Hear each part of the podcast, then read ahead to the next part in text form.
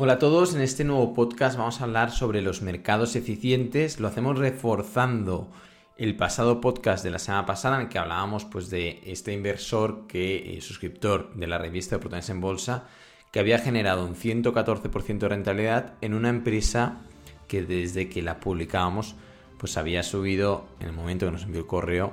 menos de un 10%. ¿no? Ahora la rentabilidad desde fecha de publicación de Carlos Restaurant Group supera al 30%. Este inversor seguramente ya está superando el 200% de rentabilidad. Pero eh, el caso de hoy es que eh, en otros correos que hemos recibido, eh, muchas gracias a todos porque seguimos recibiendo felicitaciones por parte de los suscriptores del trabajo que estamos realizando desde la revista de inversión en bolsa de oportunidadesenbolsa.com. Pero el tema de hoy creemos que nos puede ayudar a todos, tanto suscriptores como no suscriptores, a entender cómo vemos eh, o qué, significa cuando decimos que desde OB consideramos que los mercados no son eficientes. Eh, vamos a explicarlo un poquito. Eh, el señor Graham en el libro El inversor inteligente hablaba de los mercados eficientes o no eficientes definiendo de forma muy clara que el mercado era Mr. Market y que era un maníaco depresivo. Si nosotros lejos de lo que consideran muchos académicos de la universidad, que ellos consideran que los mercados son eficientes y con lo cual el precio lo descuenta todo, nosotros creemos que no es así, porque detrás de esos precios hay unas decisiones de los inversores que muchas de ellas son emocionales, que hacen que los precios fluctúen mucho más allá de su valor, con lo cual precio y valor no van a la par y en consecuencia consideramos que los mercados no son eficientes. ¿Por qué decimos esto? Pues porque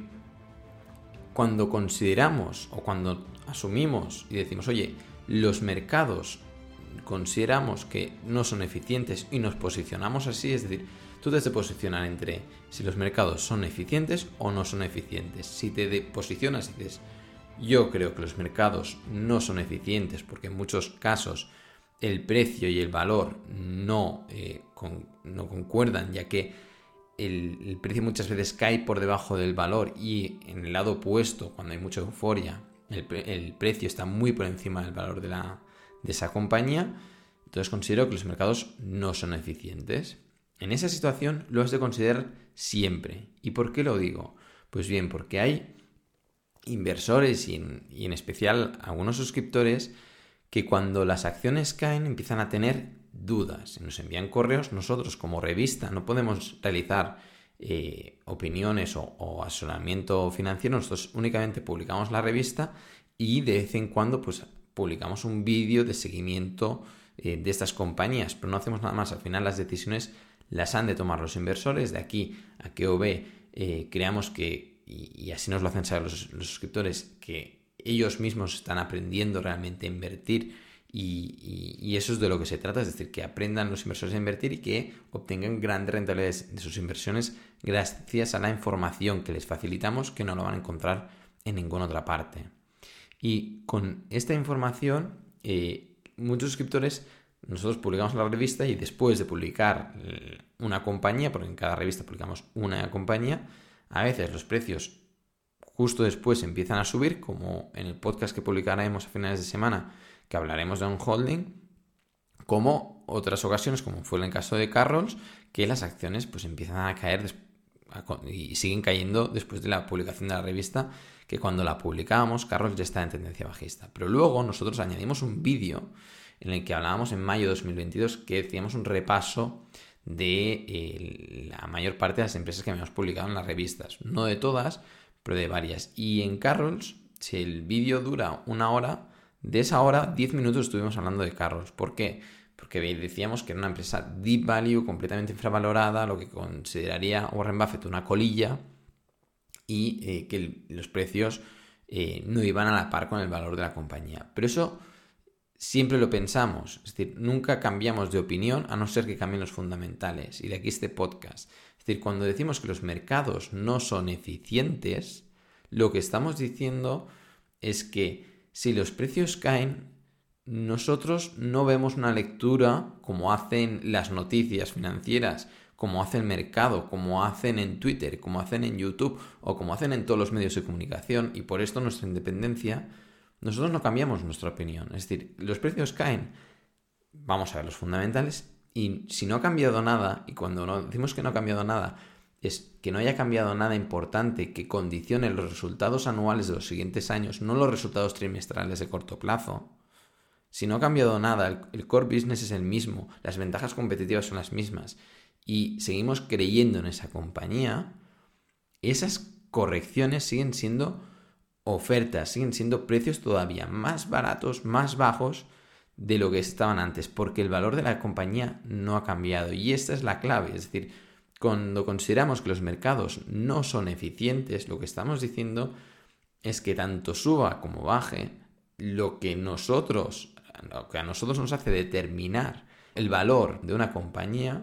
son sus fundamentales, son pues su modelo de negocio, son sus cuentas de resultados, su balance, los directivos que hay detrás, el proyecto empresarial. Esto es lo que define el valor de la compañía. La cotización, en tanto que mercados no eficientes, prácticamente no nos dice nada. Que suba el precio o que baje el precio, detrás, en la mayor parte de, de la variación del precio,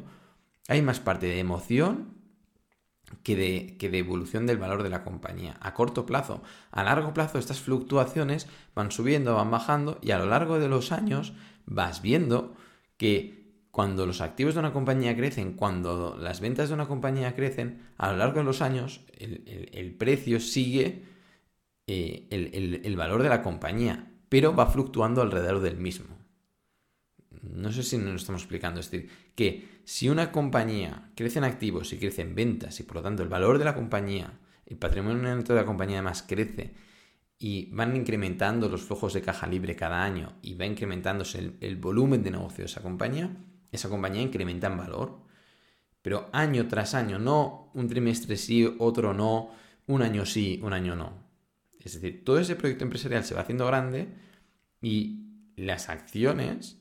van fluctuando alrededor de ese valor, tanto a la alza como a la baja. Y en los momentos de que fluctúa por debajo de ese valor es cuando vas a encontrar pues, precios más razonables, precios de, oferta, de descuento, que es cuando nos acercamos desde OB, es nosotros siempre nos acercamos o intentamos siempre acercarnos cuando creemos que empiezan a haber precios con descuento. Y si siguen los descuentos, seguimos comprando. Y cuando siguen los descuentos, ¿qué significa? Que siguen cayendo las acciones. Pero lo que queremos comunicar aquí es que lo importante es ver el modelo de negocio y que de un trimestre a otro el modelo de negocio de una compañía a largo plazo no cambia. Es decir, cuando nosotros publicamos una compañía en la revista y no actualizamos esa información es porque no hay fundamentales suficientemente importantes o al menos que nos hayamos dado cuenta que cambien el, valor de la compañía y con lo cual lo que haga el precio no nos preocupa para nada y nosotros como inversores como hemos de actuar es de forma independiente a cómo lo haga el precio, tanto a la alza como la baja. No hemos ni de perseguir los precios cuando van a la alza y cuando van a la baja, si tenemos caja y, seguimos creyendo en la compañía, podemos actuar de forma contraria a lo que hace el precio, a lo que hace la mayoría, que es ir pues realizando compras en esas caídas. Y esa es la, forma de operar del inversor de largo plazo y con una perspectiva de mercados no eficientes. Para que lo sepan aquellos que son suscriptores y los que eh,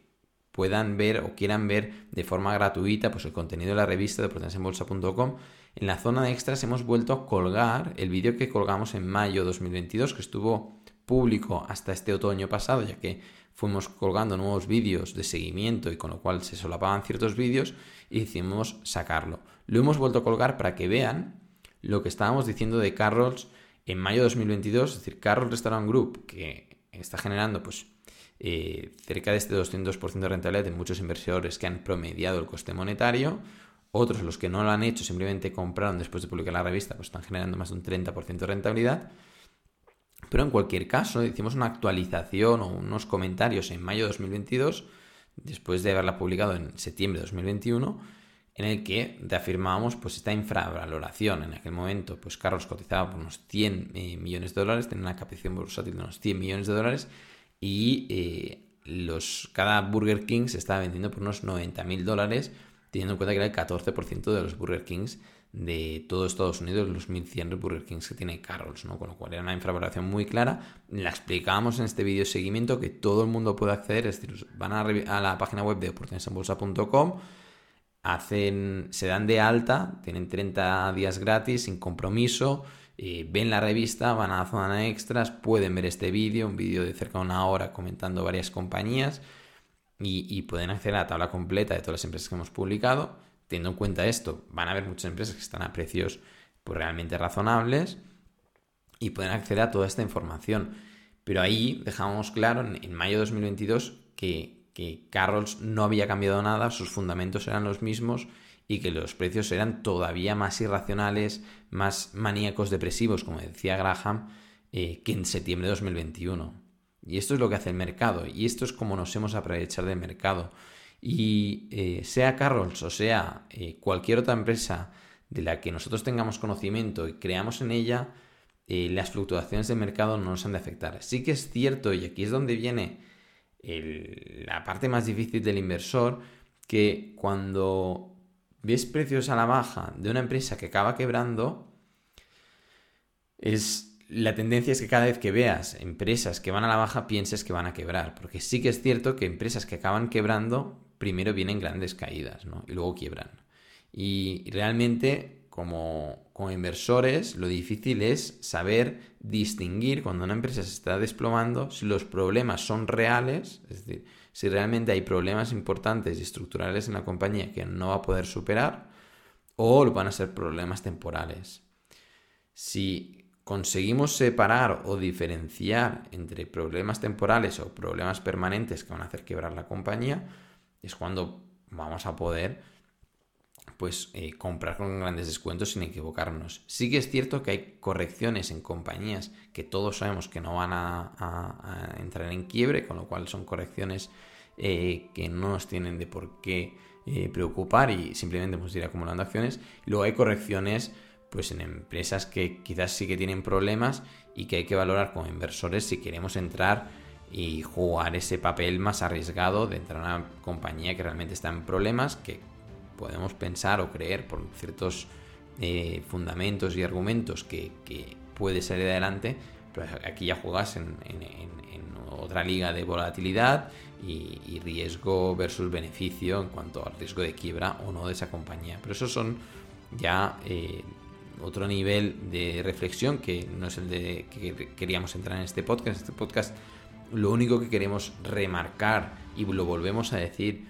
es que eh, hemos de, como inversores, valorar si vamos a considerar que los mercados son eficientes o no son eficientes. Si consideran que los mercados son eficientes, oportunidadesenbolsa.com no es su página. Y si consideran que no son eficientes y que el mercado fluctúa mucho más allá del valor de las compañías, Oportunidades en Bolsa es un lugar maravilloso para que descubran compañías con todo detalle y una vez descubran esas compañías, las conozcan con todo detalle, como las explicamos en OB, tendrán conocimiento completo de una empresa para dormir tranquilos y para, en el caso de que sean caídas, tener los conocimientos suficientes para ser capaces de decidir si quieren promediar el coste monetario en esas caídas o no lo quieren hacer.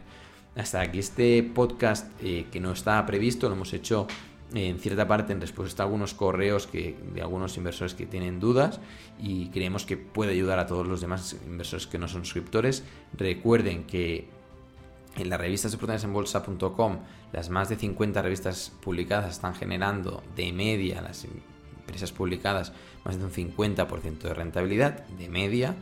y eh, queremos que esta rentabilidad todavía sea mayor durante los próximos años, ya que hay muchas empresas que están cotizando con grandes descuentos y que todo el mundo pueda acceder de forma gratuita durante 30 días a todo el contenido, con lo cual eh, el acceso a la última revista publicada y a todos los vídeos de seguimiento es público y eh, en el caso de que el contenido no les guste se pueden dar de baja en cualquier momento y antes del primer cobro de final de los 30 días. Esto es todo, nos vemos, hasta la próxima.